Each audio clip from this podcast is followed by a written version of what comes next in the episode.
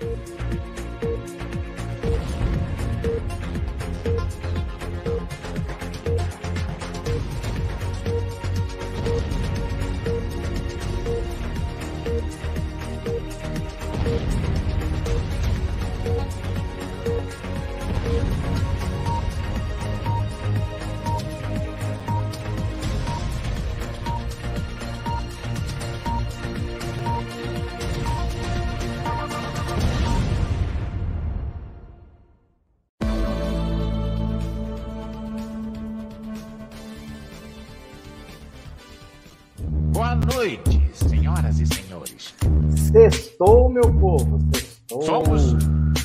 A diversão da noite. Sexta-feira, 1 de dezembro de 2023. E olha só, o Lula, é, desde a campanha, desde que ele viu a pressão que ele estava sofrendo, que viraram as igrejas evangélicas, ele sabia de uma coisa. Em 2002, ele tinha sido eleito com o apoio dos evangélicos. Na campanha dele estava Silas Malafaia, estava R.R. Soares, estava Magno Malta. Ele foi eleito em 2002 com o apoio dos evangélicos. Agora, em 2022, 20 anos depois, os evangélicos viraram bolsonaristas. Não o povo evangélico em si, mas os líderes religiosos. Todos foram para o lado do bolsonarismo. Então ele sabe que fica muito difícil você ter contra si um público que só cresce porque a verdade é que os evangélicos só crescem no Brasil, cada vez mais. Então ele fez agora uma medida, ele já está pensando nisso há muito tempo, o que, que ele vai fazer para se reaproximar desse eleitorado, porque não é uma questão de religião, é questão de que são eleitores, são cidadãos, eles têm direitos, eles pagam impostos, só que eles foram cooptados pelo bolsonarismo. Então, já pensando no futuro, como é que eu me reaproximo? Como é que eu faço para eles pararem de entender que o Lula não quer fechar a igreja, que o Lula não é o grande demônio, não é uma luta do bem contra o mal. Como é que eles voltam para a realidade?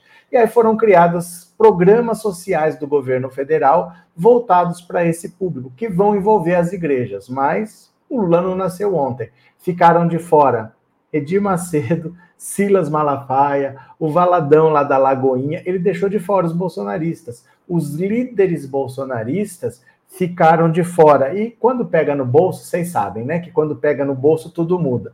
Daqui a pouco eles começam a arrastar a asinha, daqui a pouco eles começam a ficar simpáticos de novo, porque o interesse nunca foi de evangelizar ninguém, né? O interesse é sempre esse daqui. Então o Lula agora deixou deixou o povo bolsonarista de fora, esses líderes bolsonaristas, e eu acho é muito pouco. O Lula 3.0, ele não quer conversa mais.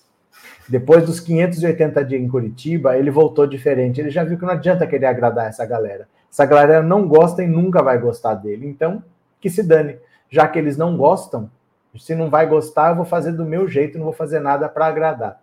Tô gostando desse Lula bateu, levou. Vamos dar uma olhada? Quem está aqui pela primeira vez, se inscreve já no canal, dá um cliquezinho que não custa nada e deixa seu like, tá bom? Vamos ler aqui notícia, venha comigo e bora. Olha só, Governo firma parceria com evangélicos em programas sociais, mas deixa de fora pastores bolsonaristas.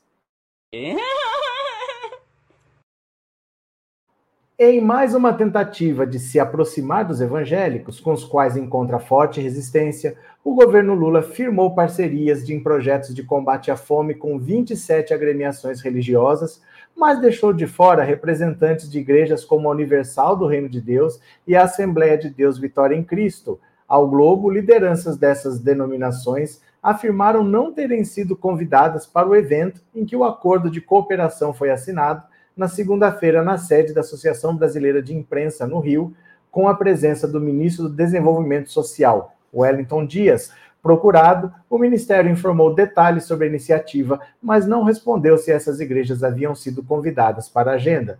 Após a publicação, a pasta afirmou que a parceria pode ser solicitada por todas as igrejas, independentemente da denominação ou linha religiosa. No encontro, representantes de diferentes vertentes protestantes assinaram dois compromissos juntos ao governo federal: Plano Brasil Sem Fome e Pacto pela Redução da Pobreza, iniciativas que têm como objetivo facilitar o acesso à renda, à alimentação, assim como promover ações conjuntas entre o Planalto e a sociedade civil para combater a desigualdade social.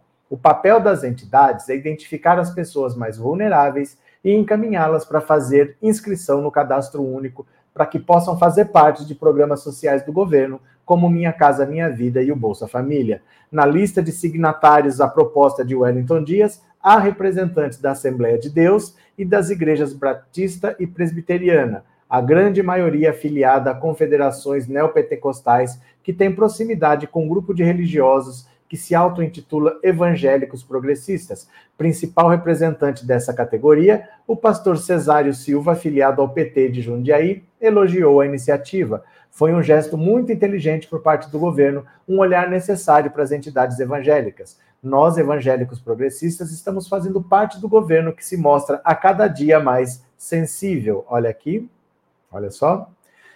Mas no grupo que trabalhará junto com o governo também tem quem é de outro campo político. Os pastores Marcos Claudiano, da Convenção Interde Interdenominacional, Interdenominacional de Ministros e Igrejas do Brasil e Exterior, CONIMIB, e Tony Vandré, do Ministério Tabernáculo Church, declararam apoio ao ex-presidente Jair Bolsonaro nas últimas eleições. Claudiano chegou a fazer duras críticas ao Lula e ao STF nas redes sociais, referindo-se ao atual presidente como condenado.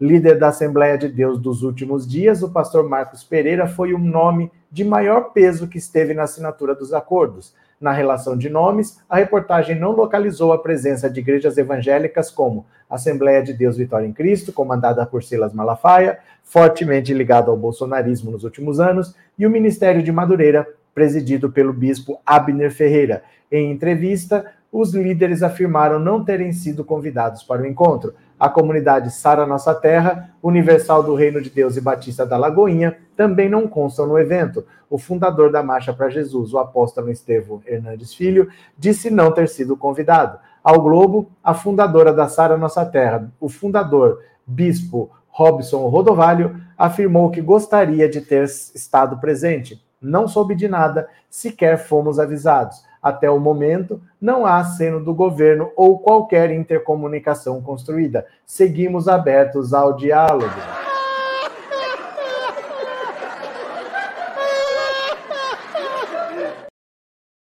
O presidente da bancada evangélica do Congresso, Silas Câmara, disse não ter visto qualquer movimentação sobre o tema, o que, em sua visão, mostra um afastamento entre a ala religiosa e o atual chefe do executivo.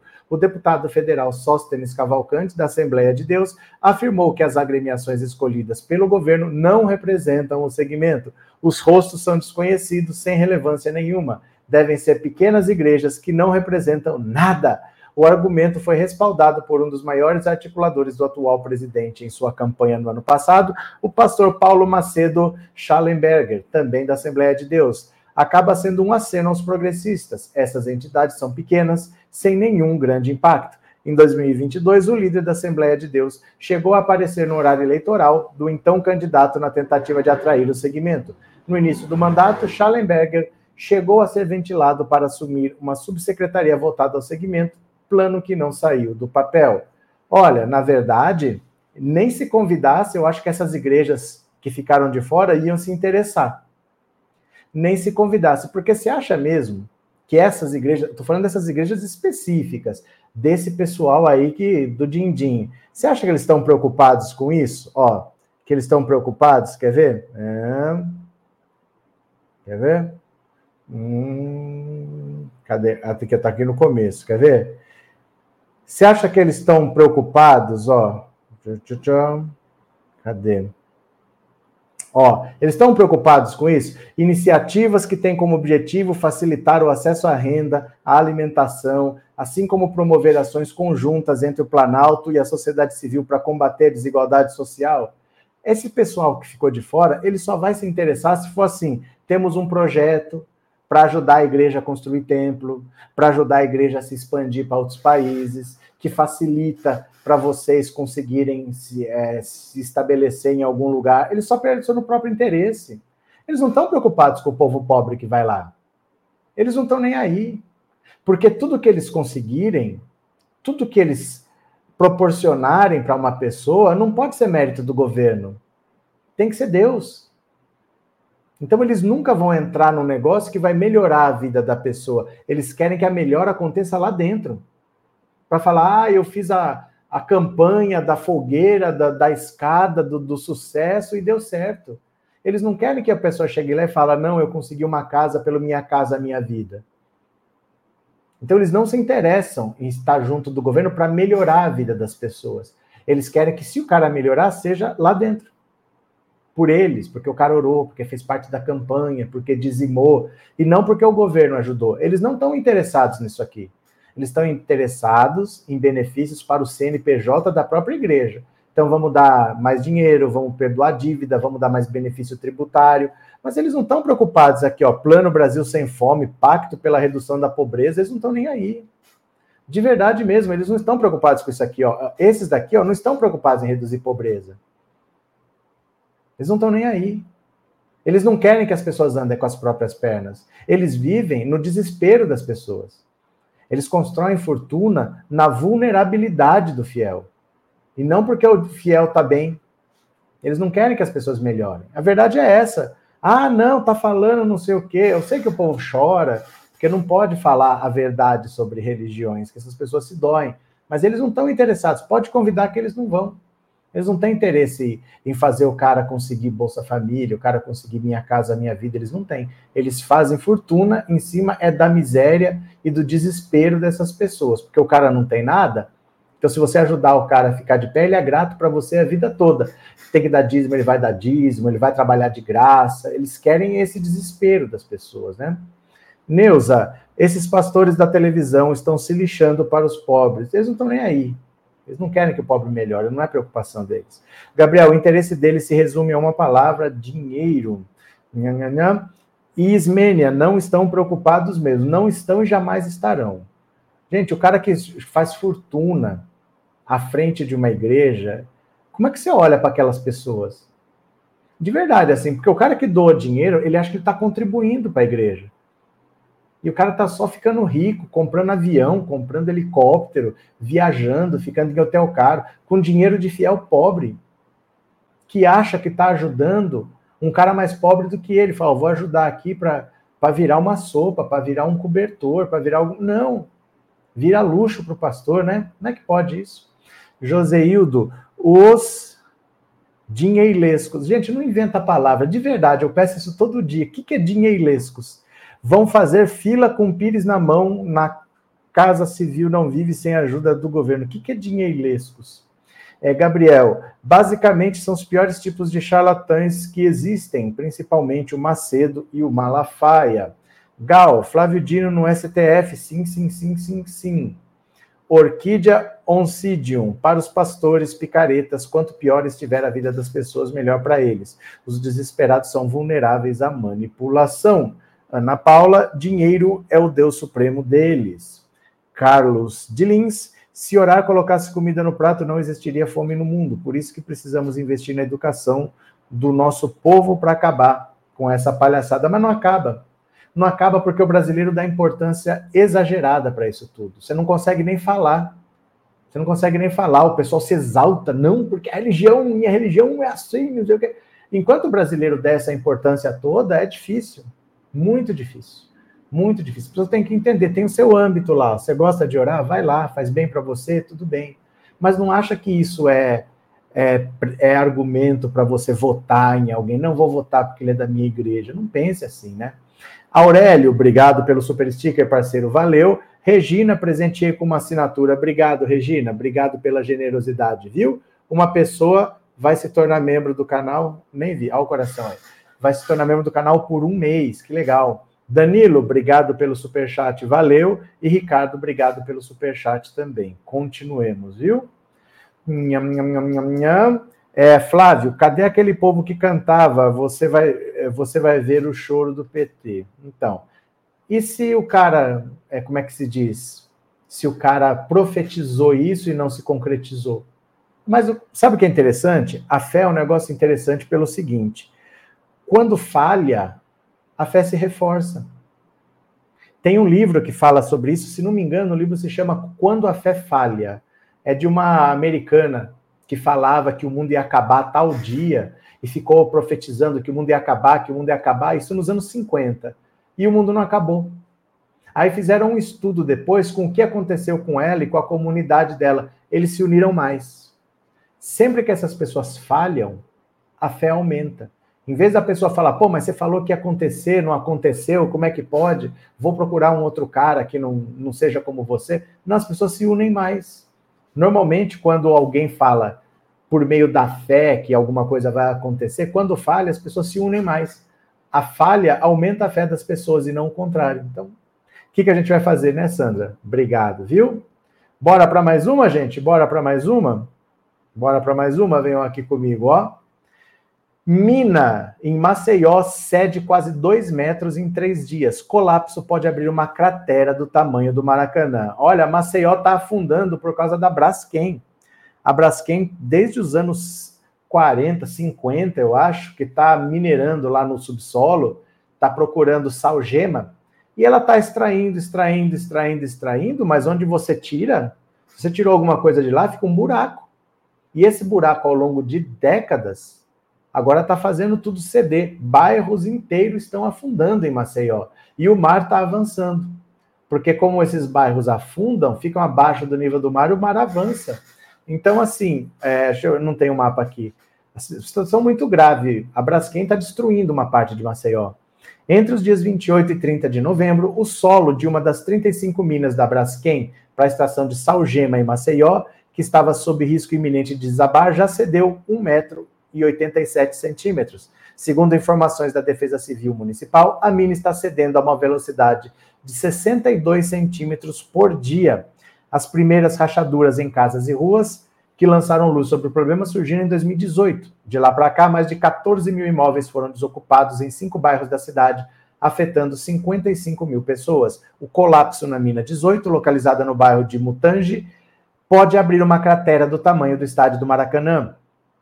Antes do alerta do colapso, não era feita a medição da movimentação de uma mina específica, mas de toda a região que antes era explorada pela mineração. Por isso, não é possível fazer uma comparação de quanto a mina cedeu antes da cratera, antes do alerta. O bairro de Mutange já havia sido completamente evacuado desde que o problema começou. Nos bairros vizinhos também houve evacuação, mas não completamente algumas dezenas de famílias ainda permaneciam no Bom Prato, Bebedouro, Pinheiros, mas a possibilidade do desastre fez muita gente sair voluntariamente e até um hospital transferiu todos os seus pacientes. Quem se recusava a sair dos imóveis que ficam nos arredores do Mutange foi obrigado mediante ordem judicial. Os moradores questionam a maneira como a retirada está sendo feita, já que reivindicaram realocação durante anos, mas só foram retirados da região depois de decisão judicial a Defesa Civil reforça a área no entorno das minas, deve ser evitada, inclusive, o tráfego de embarcações na Lagoa Mundaú, onde parte das minas está localizada. Quando houver o desabamento, a água da lagoa, terra e os detritos serão escoados para dentro da cratera. Segundo a Defesa Civil, esse fenômeno tornaria a água da lagoa salgada e toda a área de mangue na região seria impactada de forma bastante trágica. A Braskem, empresa responsável pela mineração, informou que continua monitorando a situação da mina 18 e que continua tomando todas as medidas cabíveis para a minimização dos impactos de possíveis ocorrências e segue colaborando com as autoridades competentes. A verdade é que por pelo menos 40 anos, a Braskem ficou extraindo salgema de lá sem fiscalização nenhuma. Aí ela fazia o que ela queria, são umas 40 minas que tem lá, ela foi extraindo, extraindo sem fiscalização, foi tirando, foi ganhando dinheiro, foi vendendo, foi ficando rica, sem fiscalização, fez como quis. E agora tem um buraco lá embaixo de Maceió, e essa empresa agora pode afundar uma boa parte da cidade. Veja só o que, que as empresas privadas fazem. Pelo lucro, elas não têm limites. Porque depois, gente, eu, eu autorizo, vão tirar lá. Eu sou diretor, eu sou presidente, o lucro da empresa aumenta, eu ganho bônus eu ponho meu dinheiro no bolso e beleza, às vezes eu sou de outro país. Então eu fico aqui cinco anos, encho meu bolso de dinheiro e vou embora. Se der problema depois, não é para mim que vai dar problema. Eu não sei para quem que é. Entendeu? Então dane-se, eu vou ganhando meus bônus, eu vou aumentando o lucro, eu vou cavando, ninguém está fiscalizando, vai embora. Agora é possível recuperar fazendo o seguinte: tem as minas lá. Dá para você começar a injetar areia. Só que assim, dá, é, leva pelo menos um ano. Para você tapar uma dessas minas colocando areia, vai levar pelo menos um ano. E está cedendo é, 60 centímetros por dia. Está cedendo 3 centímetros por hora. Em, dois, em três dias, cedeu 2 metros. Então não dá para esperar um ano. Onde que vai estar tá esse buraco? Aí pode colapsar tudo em um ano. Então não tem tempo. E é isso que está acontecendo graças à iniciativa privada, né? Que beleza! Ricardo, obrigado pelo super chat, viu? Valeu. Sandra, obrigado pelo super sticker, muito obrigado. Aldir, a religião deve servir para a felicidade do fiel. Qualquer outra situação é exploração da fé. Ah, mas se eles não puderem enriquecer, eles não querem nem saber desse negócio de evangelho, viu? Se eles não puderem enriquecer, eles vão trabalhar com qualquer outra coisa que dê para enriquecer. A maioria desses líderes, não estou falando da religião de um modo geral, estou falando desses líderes especificamente, eles só querem é dinheiro mesmo. Abraço, viu, Odir? Obrigado por ser membro. E Miriam, obrigado pelo super sticker. Valeu, Miriam, muito obrigado, viu? Agora tá aí Maceió afundando, né? Bairros inteiros estão estão condenados para sempre, porque não vai ter como recuperar aquilo ali, vai afundar antes. Vamos ver o que, que vai dar, né? Joseildo, o pior é vai ficar por isso mesmo, sem nenhuma indenização. Olha, sobrinho. Por que olha, sobrinho? José da Graça, eu estava falando do Bolsonaro e da Michelle, mas então você fala os nomes, eu não tenho como adivinhar. É um casal que só pensa em poder e dinheiro e fama e holofote e os patriotários que se dane. Agora eu entendi. Valeu, José, é assim que faz. Porque na cabeça de vocês a ideia está clara, mas eu não sei o que vocês estão pensando. Então põe os nomes, né? Esse casal, não sei das quantas. Quantos casais? 200 milhões de habitantes, quantos casais não tem por aí, né? Abraços, Zé, obrigado pelas palavras, viu? É, Gabriel, e o Arthur Lira que falou que só podemos orar para evitar que isso aconteça? É um cretino fingindo que é um probleminha simples. Dal, quando eu era rapazote, ficava com medo de chegar o ano 2000, diziam que o mundo ia acabar. O mundo acaba todo dia, começa de novo no dia seguinte. Seninha, é muito triste sua casa deixar de existir. O bairro inteiro, né? O bairro inteiro. Souza, Renan Calheiros tentou fazer uma CPI e ninguém deu a mínima. Ele vai entrar no STF. A CPI está parada lá desde não sei quando. Está parada lá no Senado desde não sei quando para investigar a Braskem. Está parada lá. É, L1, é por essa e por outras que sou ateu com muito orgulho, ateísmo, liberdade total, a custo zero, não tenho medo do que não existe. Pronto. Neuza, é, Adalberto está explicado a loucura dela. que será?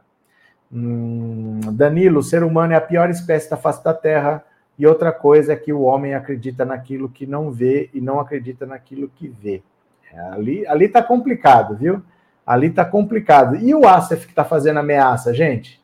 Frederic Wassef está dizendo que o celular dele que a Polícia Federal pegou, tu tem cópia que, que quer dizer isso? Olha, olha o Assef fazendo ameaça aqui, ó. O Assef diz aliados que guardem uma fazenda cópia dos celulares apreendidos pela Polícia Federal. O que, que ele quer dizer com isso? Tá querendo ameaçar quem?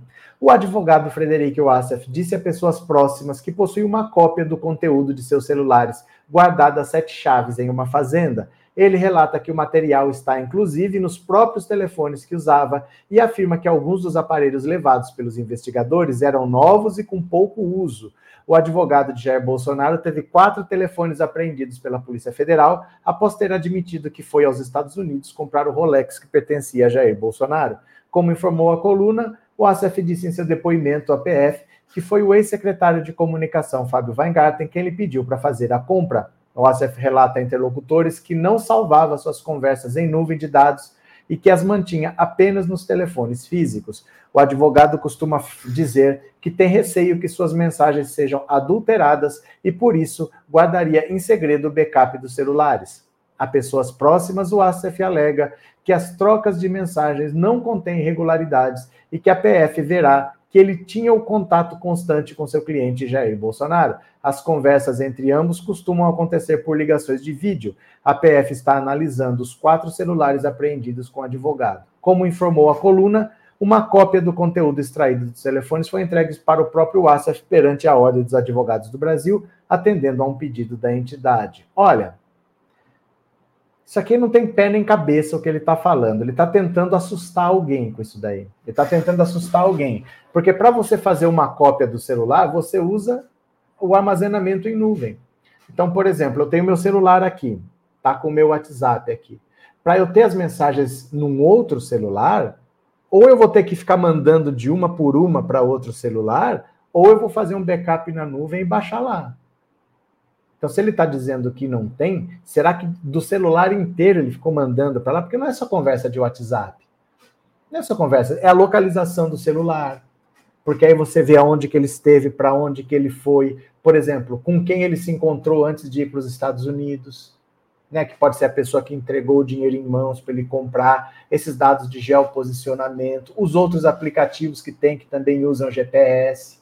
Às vezes, por exemplo, o o, o Mauro Cid, ele esteve fisicamente nas joalherias onde o relógio foi vendido, onde foi comprado. Ele esteve lá, você sabe isso pela posição do celular.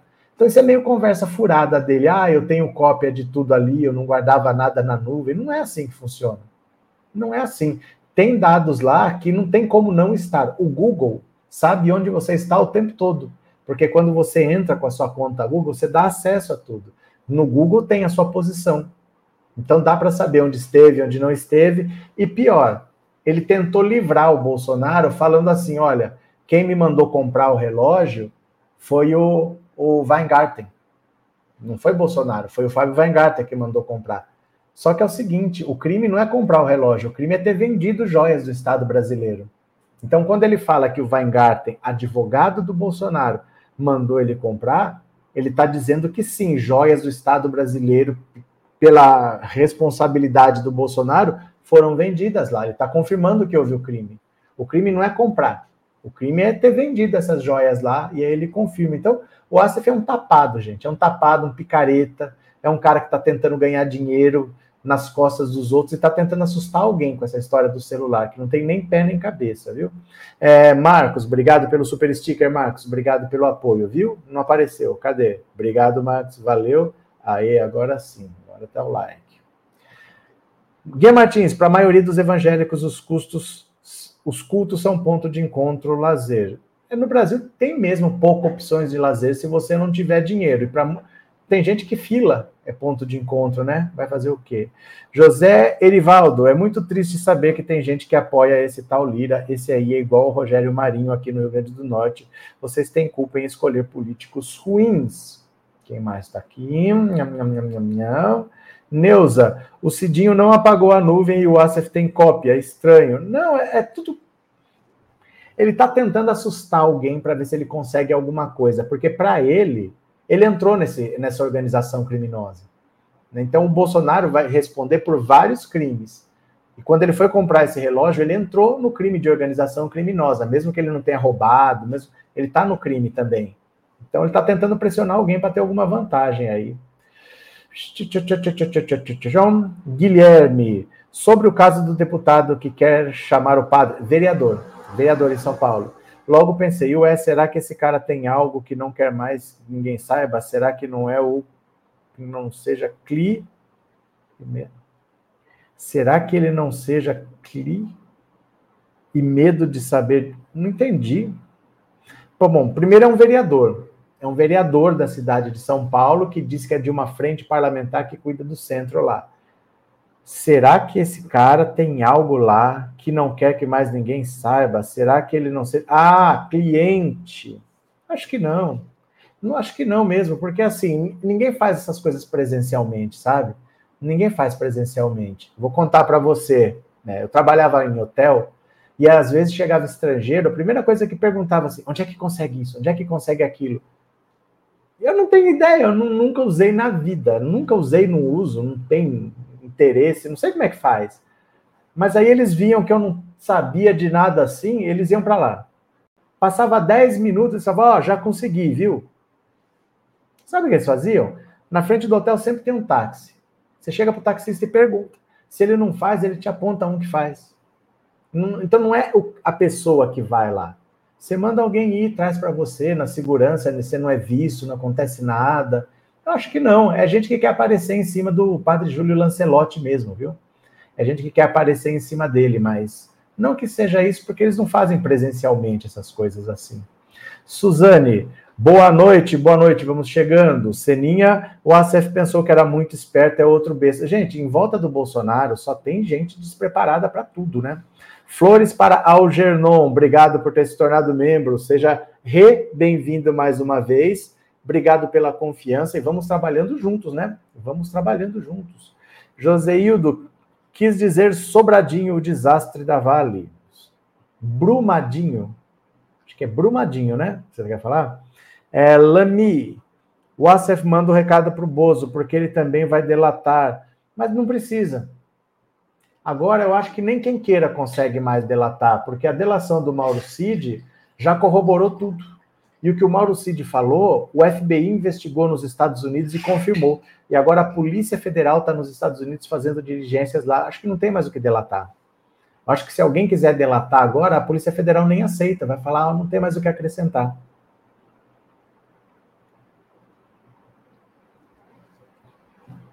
Acaba agora. O trabalho da Polícia Federal acaba agora em dezembro. Acaba tudo. Aí eles entregam para a PGR, o Gonê vai ser sabatinado. Assim que ele for aprovado, ele começa a trabalhar. Aí tem o recesso, voltam lá para dia 20 de janeiro. Aí ele oferece a denúncia. Não tem mais o que fazer, gente. Já está tá nos finalmente já. O caso do Bolsonaro está nos finalmente. Em alguns meses vai para julgamento. Está nos finalmente já. Esse é o desespero. Esse é o desespero. Continuemos.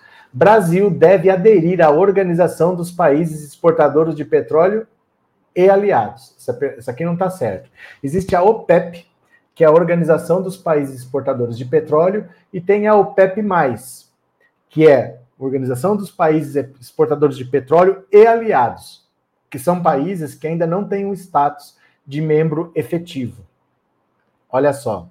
A Organização dos Países Exportadores de Petróleo apresentou um convite formal para que o Brasil faça parte do bloco na condição de membro associado. O ministro de Minas e Energia, Alexandre Silveira, afirmou que o governo avalia a possibilidade. O prazo é curto, pois a parceria teria início em janeiro de 2024.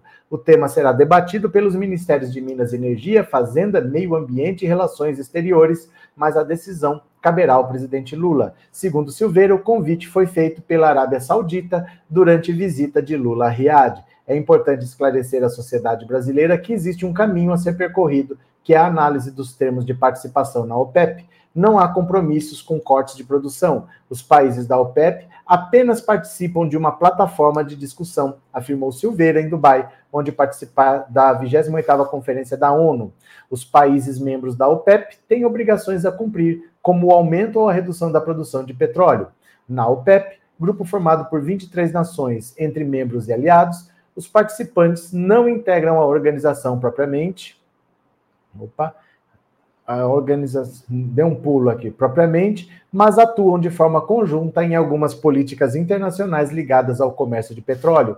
O ministro reforçou que uma eventual entrada do Brasil no grupo não significa compromisso com cortes de produção. A OPEP é uma plataforma de discussão da indústria petroleira, onde poderemos discutir a transição energética, disse Silveira. Ele afirmou que o país tem grande potencial para expandir a produção e o uso de biocombustíveis e mencionou a participação das nações como Rússia e Cazaquistão. Olha só, isso daqui, gente, é, é um grande acordo internacional, não esse especificamente, mas faz parte de um redesenho do mundo que o Lula está fazendo. Porque assim, o que, que é a OPEP, para quem não sabe? A OPEP é a Organização dos Países Exportadores de Petróleo.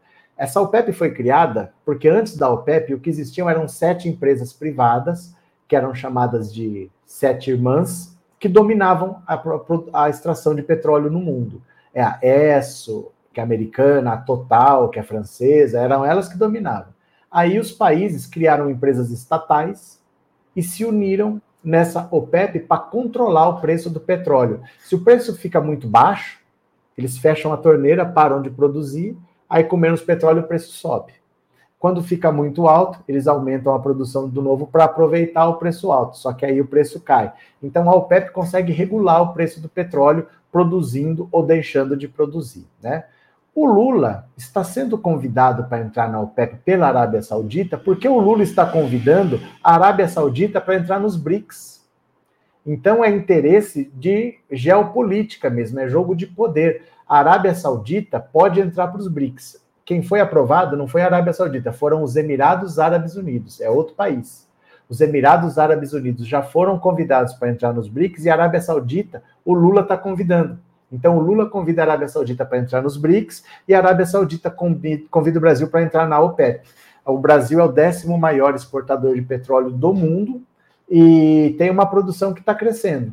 Né? Falta só ter mais refinaria. Tinha.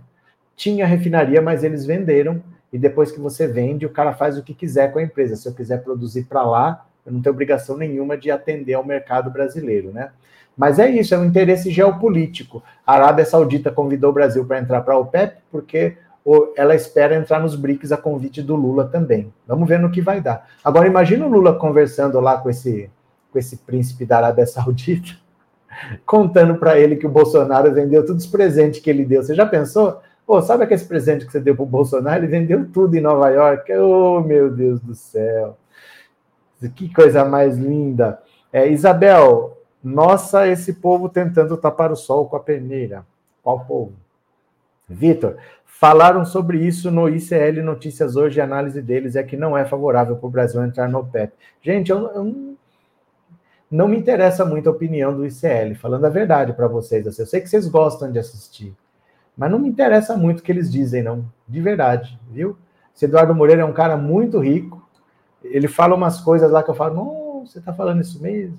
Ele fala contra a taxação dos super ricos, mas ele é rico e branco, né? Aí automaticamente é verdade o que ele fala. Ele não fala só coisa séria, fala um monte de besteira também, viu? Não ligo muito para a opinião do ICL nem nada, não. Ivete, foi presente ou foi propina? Não sei. Não sei. Não sei. Neuza, Bolsonaro vendeu tudo na Feira do Rolo dos Estados Unidos. Aquilo foi uma grande Feira do Rolo mesmo que ele fez. Ele saiu no dia 30, porque para entrar com uma, uma mala de joias nos Estados Unidos, só se ele fosse chefe de Estado. Porque o chefe de Estado não passa pela alfândega. Né? Como turista, se ele fosse a partir do dia 1 ele tinha que ir como turista. Aí ele ia ter que passar pelo raio-x, pela fiscalização, e não ia poder entrar.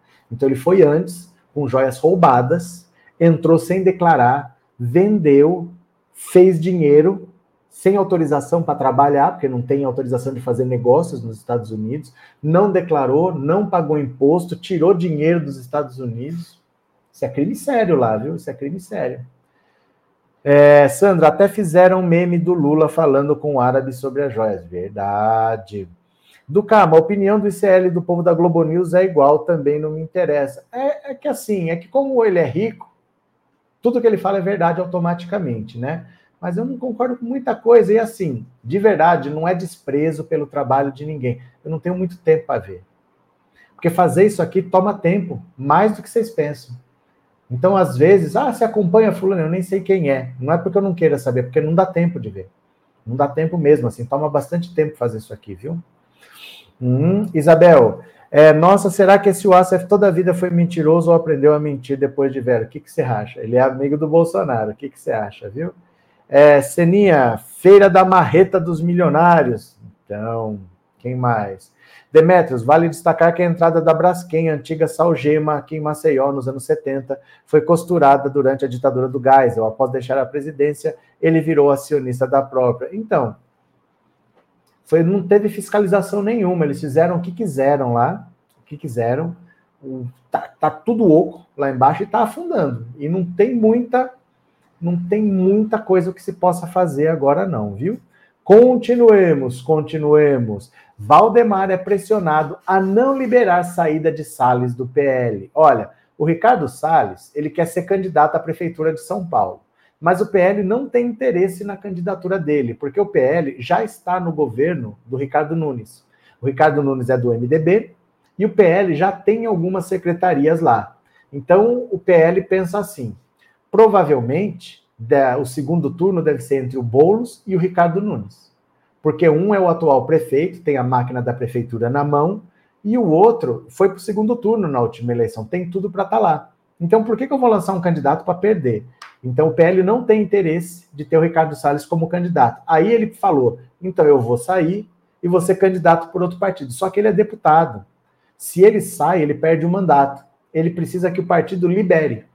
E o Valdemar falou: ah, então tá bom, você quer tentar ir para outro partido? Vai por lá, vou liberar. Agora o partido não quer que o Valdemar libere. Ó, Valdemar é pressionado a não liberar a saída de Salles do PL. Por quê? Porque se ele for para outro partido e for candidato, ele pode não ir para o segundo turno, mas ele vai atrapalhar o Ricardo Nunes. Porque você acha que o Ricardo Salles vai roubar voto do Boulos? Ele vai roubar voto, é do Ricardo Nunes, né? Olha, a menos de um ano da eleição municipal, cresce a pressão sobre o presidente do PL, Valdemar da Costa Neto, em torno da pré-candidatura de Ricardo Salles à Prefeitura de São Paulo. Enquanto bolsonaristas ainda tentam mantê-lo na legenda, integrantes do chamado PL Raiz articulam para impedir que o ex-ministro do Meio Ambiente saia do partido sem perder o mandato. Em outubro, Valdemar deu sinal verde para Salles deixar o PL e disputar a prefeitura por outra legenda.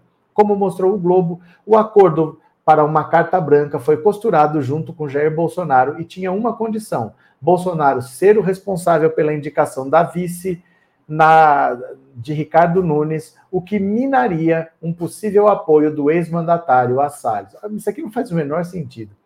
Eles vão deixar o Ricardo Salles sair, desde que o Bolsonaro indique o vice do Ricardo Nunes. Porque aí o Bolsonaro tem que apoiar o Ricardo Nunes e não vai apoiar o Ricardo Salles. Gente, na última terça-feira, Salles participou de uma reunião com Bolsonaro, Valdemar e dois apoiadores de sua candidatura, os deputados federais Mário Frias e Luciano Zucco, para tratar do assunto. O ex-ministro vinha cobrando celeridade na sua carta de anuência, já que ele tem a sua filiação ao PDR, partido da fusão do PTB e do Patriota, no encontro que durou 40 minutos, Bolsonaro tentou convencer Valdemar a permitir que Salles disputasse a eleição pelo PL, segundo um participante ouvido pelo Globo. Para o ex-presidente, o aliado ganharia mais força com o peso da legenda, os recursos do fundo eleitoral e o tempo da TV. Valdemar se mostrou relutante em ceder, de acordo com o relato, citando que uma candidatura bolsonarista não teria sucesso na capital, onde o eleitorado é mais progressista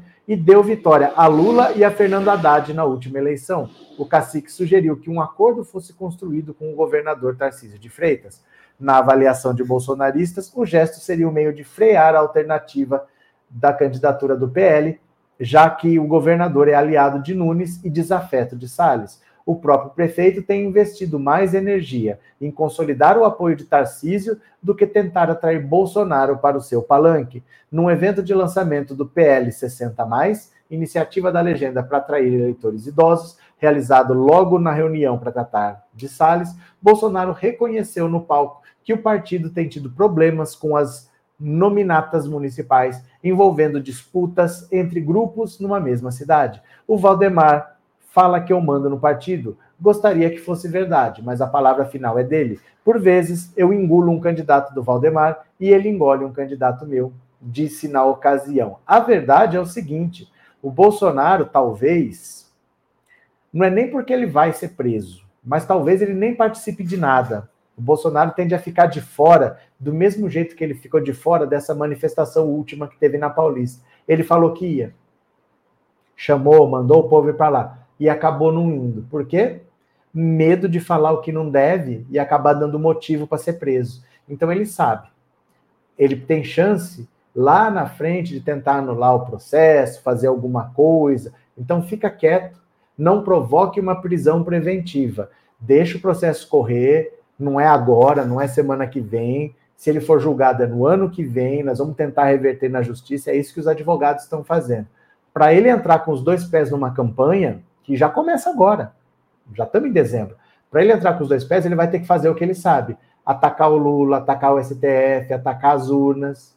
Ele vai ter que fazer isso. E aí, como é que ele pode fazer isso sem se complicar? Então, talvez ele nem entre na campanha. Ele está querendo lançar o Ricardo Salles, que o PL não tem o menor interesse de lançar. Eles querem apoiar o Ricardo Nunes e não ter um candidato próprio. E nessa bagunça tudo, o caminho está se abrindo para o Boulos, porque eles estão se matando, eles não têm um rumo. O Bolsonaro mais atrapalha do que ajuda, e esse Ricardo Salles está querendo ajudar também, porque ele está querendo tirar voto do Ricardo Nunes. Vamos ver no que vai dar, né? Isabel, esses freitas estão tudo na política, aí ganha a eleição e passa vergonha na gente. Por que, que aconteceu? É, Isolete, Lívia Melo Arruda, verdade, concordo com você. Assim a esquerda não pode se dividir, tem que se unir. Do que, que vocês estão falando? Conta para mim.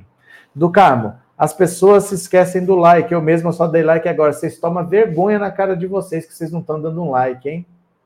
Vocês tomam vergonha na cara de vocês. Cadê? É, Jonathan, discordo de todo mundo. Eduardo Moreira vem desempenhando um excelente trabalho no ICL, inclusive sendo a favor da taxação dos super ricos. Você não está nem acompanhando para falar isso. Ele disse que isso é um. Eu não sei qual é os termos deles. Quer ver, ó?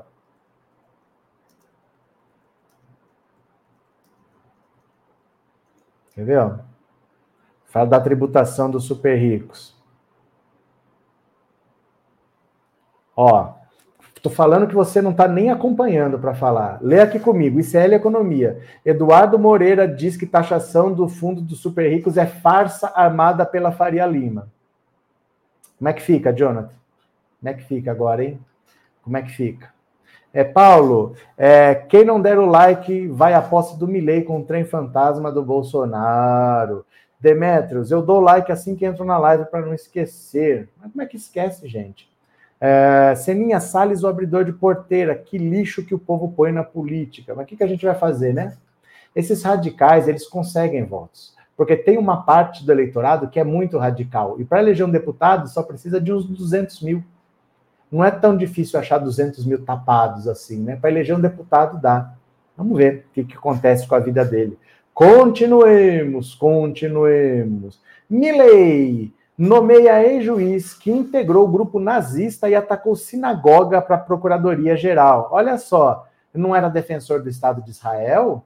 A primeira visita oficial não ia ser Estados Unidos e Israel? Ele não ia deixar de falar com Brasil e China, porque são países comunistas, e só ia falar com os verdadeiros aliados, que são Estados Unidos e Israel? Aí, está nomeando um nazista para a PGR. Ai, que beleza. Grupo nazista que atacou sinagoga. Que beleza! Olha, o presidente eleito da Argentina, o ultradireitista Javier Milei, nomeou o jurista Rodolfo Barra, que barra, como procurador nessa sexta-feira. A indicação gerou controvérsia, já que o ex-juiz integrou um grupo neonazista na juventude e chegou a atacar uma sinagoga. Barra, de 75 anos, ocupará a partir de 10 de dezembro a Procuradoria-Geral da Fazenda Nacional, que presta assessoria jurídica ao Estado e o defende em julgamentos. A partir dessa posição, espera-se que ele proteja legalmente o pacote de reformas econômicas que Milley planeja implementar. Barra foi juiz do Supremo Tribunal e ministro da Justiça durante vários anos durante a presidência de Carlos Menem, um peronista que aplicou políticas neoliberais. Especialista em direito administrativo, o jurista assessorou o plano de privatização de empresas na década de 90. Ele renunciou ao cargo de ministro em 96, depois que a imprensa revelou que sua juventude ele atuou no movimento nacionalista Taquara, um grupo neonazista do país, e participou do ataque a uma sinagoga. As investigações jornalísticas do período também revelaram fotos em que Barra aparece fazendo a saudação nazista. À época, o jurista declarou: se fui nazista, me arrependo. Como se fui? Se ele não sabe, né? A sua nomeação foi rejeitada pelo Fórum Argentina contra o Antissemitismo como uma afronta direta ao espírito democrático e plural da Argentina e também por ativistas políticos de esquerda. Um novo governo não pode iniciar a sua administração acolhendo em suas cadeiras indivíduos que professem antissemitismo ou qualquer forma de expressão de ódio, afirmou o FACA, sobre a nomeação de Barra, que não se pronunciou sobre o assunto. Pedimos às autoridades que tomem medidas imediatas para corrigir esse erro lamentável. Durante a presidência de Fernando de la Rua, Barra atuou como chefe de, da Auditoria Geral da Nação e, após se aposentar do cenário político, o jurista orientou suas tarefas para o setor privado e o mundo universitário. Que beleza! Quer dizer, para ganhar voto, ele ia dolarizar a economia, ele ia acabar com o Banco Central, ele ia extinguir ministério, ele só ia fazer aliança com Estados Unidos e Israel. Na prática, virou tudo promessa de campanha e ele está nomeando um nazista para um cargo de primeiro escalão. Que beleza, viu? Assim que esse povo adora Israel. Muito bacana esse povo adorar Israel. Acho interessante, viu? É, Patrícia, Milley não vai ficar muito tempo como presidente. Depende. Porque se ele fizer um péssimo governo, ele vai fazer um péssimo governo para quem? Se for para os pobres, ele fazendo um bom governo para os empresários, o Bolsonaro, por exemplo, ele fez um bom ou um mau governo? O número de bilionários aumentou. Então, para quem? É, se ele fizer um bom governo para os ricos, ele fica, mesmo que seja ruim para os pobres, né? Sônia, pelo pouco que sei, a taxação dos ricos deveria ser de 15, mas será só de 8. Mas Então, mas isso é o que a gente sabe. Sabe por quê? Porque um texto nunca é como é no começo. Deixa eu lembrar uma coisa para vocês. É, se você for parar para pensar, o Bolsa Família, quando ele começou, ele era 70 reais. E ninguém vive com 70 reais. Mas esses 70 reais foi uma semente que fez uma revolução no Brasil. E essa revolução é irreversível. Ninguém pensava que hoje em dia um candidato como o Bolsonaro, que sempre criticou o Bolsa Família, tenha transformado isso como bandeira, mesmo que eleitoral. Só que hoje, depois desse tempo todo, ninguém fala em acabar com o Bolsa Família.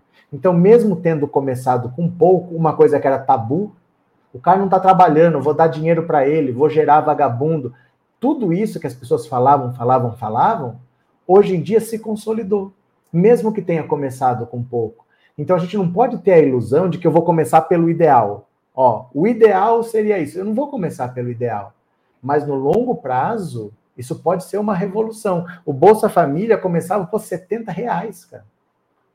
70 reais mudou a, mudou a cara do país.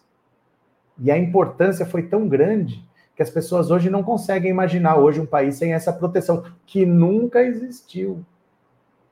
Que nunca existiu. As pessoas morriam de fome e era só estatística. Ó, aqui não tem comida, aqui não tem apoio, aqui não tem caminhão-pipa, aqui não tem nada. E era assim mesmo. Então é importante começar. O importante não é querer o ideal, é o que eu falo sempre. O idealismo não enche barriga de ninguém. A gente reclama porque as coisas não são ideais, mas tem que começar taxar os super ricos no Brasil é um tabu. Então, desde que você comece, depois você vai aumentando, o tempo vai passando, você vai incrementando, mas é preciso fazer. Não importa como, o importante é dar o primeiro passo. Eu não dou, eu não começo a caminhada com a caminhada pronta, eu começo com o primeiro passo. Depois vai ter que dar outro passo, vai ter que dar outro passo. Aí vai dar vontade de desistir, mas eu vou dando outro passo, outro passo. Aí andou 10 casas para trás, mas eu volto a caminhar. É assim. Nunca a gente começa do ideal, mas o Bolsa Família era 70 reais. E hoje é uma realidade que não dá para mudar. Então imagina, ah, gente, não vamos fazer nada, 70 reais não dá para nada. Não, foi uma revolução e hoje é uma política consolidada. Né? Então é importante começar e não reclamar que não é o que eu queria. Né? Importante é fazer. Lívia, os argentinos vão para a rua, não são como os brasileiros. Não, eles podem ir. Eles podem ir para a rua, mas que governo que eles derrubaram? Todos os governos terminaram lá, não teve impeachment, não teve nada. Todos os governos terminaram. Esse mesmo, que está com hiperinflação, não caiu. Vamos ver, né? Gabriel, que coisa linda. Depois o Milênio não vai poder reclamar quando o Lula puser os dois pés na cara dele e mostrar quem manda na América Latina.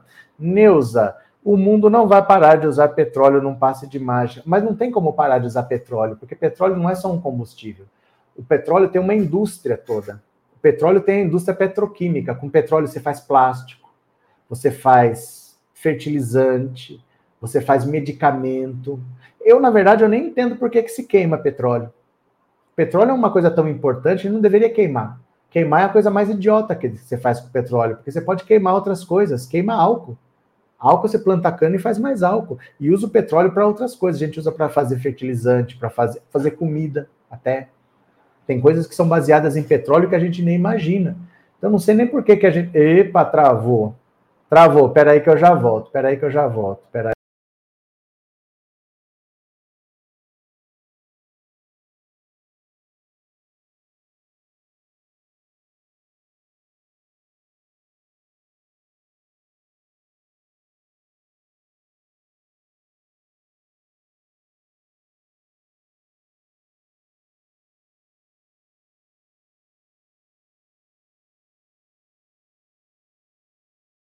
É aquela travadinha nossa de toda noite, né? Que eu não sei por que, que acontece, mas acontece toda noite.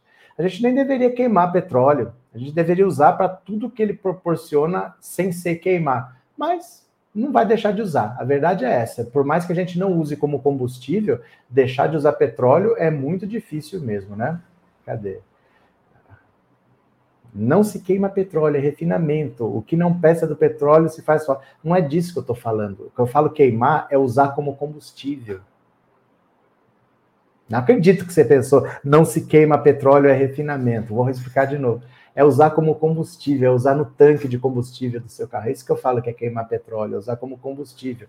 Jonathan, Lívia Melo Arruda, embora seja a principal crítica deles lá no ICL, quer arcar apenas com 8% e não 15%, mas antes disso, eles super ricos não pagavam nada, né? Também tem essa também. Hum, hum. Ninguém fala, é mesmo, né? Eu não sabia.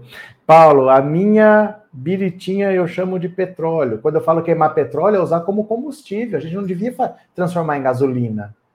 Se faz fertilizante, se faz remédio, se faz plástico, se faz tanta coisa, por que a gente queima? A gente pode queimar álcool. A gente não usa álcool aqui como combustível, por que a gente usa petróleo, né? É uma coisa que não é renovável. Mas era 15, agora é 8, esse é o problema, baixou. Tá bom. Gente, olha, é que assim, vocês não têm uma visão de longo prazo, vocês querem o perfeito agora. Vocês acham que é melhor não cobrar, então? É isso, vocês preferem que não cobre. Então não vamos cobrar. É melhor não fazer. É isso. Vocês acham que é melhor não fazer. É isso, só para eu entender. É melhor não fazer, então. Então não faz. Ah, era 15, agora é 8, então não vamos fazer. Por que, que eu estou contra 8 se era 0? Antes era 15, não era 15, antes era 0. Vocês estão comparando uma coisa que nunca existiu com 8. Nunca existiu 15, não era 15. Nunca foi 15, era zero. Era zero, agora é 8. Vocês estão comparando com 15? Porque vocês querem, porque nunca foi 15. Não baixou de 15 para 8. Subiu de 0 para 8, né? É, Bafo de João Tex, quero mandar um beijo para minha mãe e meu pai para você. Fique à vontade. Tchau, tchau, tchau, tchau, tchau, tchau, Seninha. Aquela labareda gigante que fica queimando na plataforma é gás, eles queimam-se. Mas não é disso que eu estou falando. Gente, vocês não entendem uma metáfora, não? Vocês não entendem uma metáfora, não? Quando eu falo queimar petróleo, é usar como combustível. É disso que eu estou falando. Por que, que a gente usa como combustível? Você tem outras formas de combustíveis, mas o petróleo, pelo menos hoje, é insubstituível em várias outras coisas, né? RC não se queima petróleo, olha lá. Lívia, a questão é que foi levantada que o ICL era contra a taxação. Isso. Eles são. Tá aqui, ó. A questão tá aqui, ó. O que ele fala é isso daqui, ó. Eduardo Moreira diz que taxação dos super ricos é farsa armada pela Faria Lima. Aí, ó. Ele é contra, gente. Ele é contra. É que como ele é rico, ninguém fica contra ele. Todo mundo diz que ele tá certo. Quando ele fala qualquer coisa, as pessoas batem palma porque ele é rico, né? Então, ele vai estar sempre certo. Ele é rico, ele está certo. Tchau, tchau, tchau, Paulo Giovanni, boa noite a todos, boa noite a todos. Pronto. Vamos ver quem colaborou com o Pix. Deixa eu ver quem colaborou com o Pix. Se você colaborou com o Pix, eu vou ler o seu nomezinho agora. Ops. Cadê Pix, Pix, Pix, Pix, Pix, Pix, Pix? Beleza? E o resumo do dia, hein? Na sequência, o resumo do dia. Bora.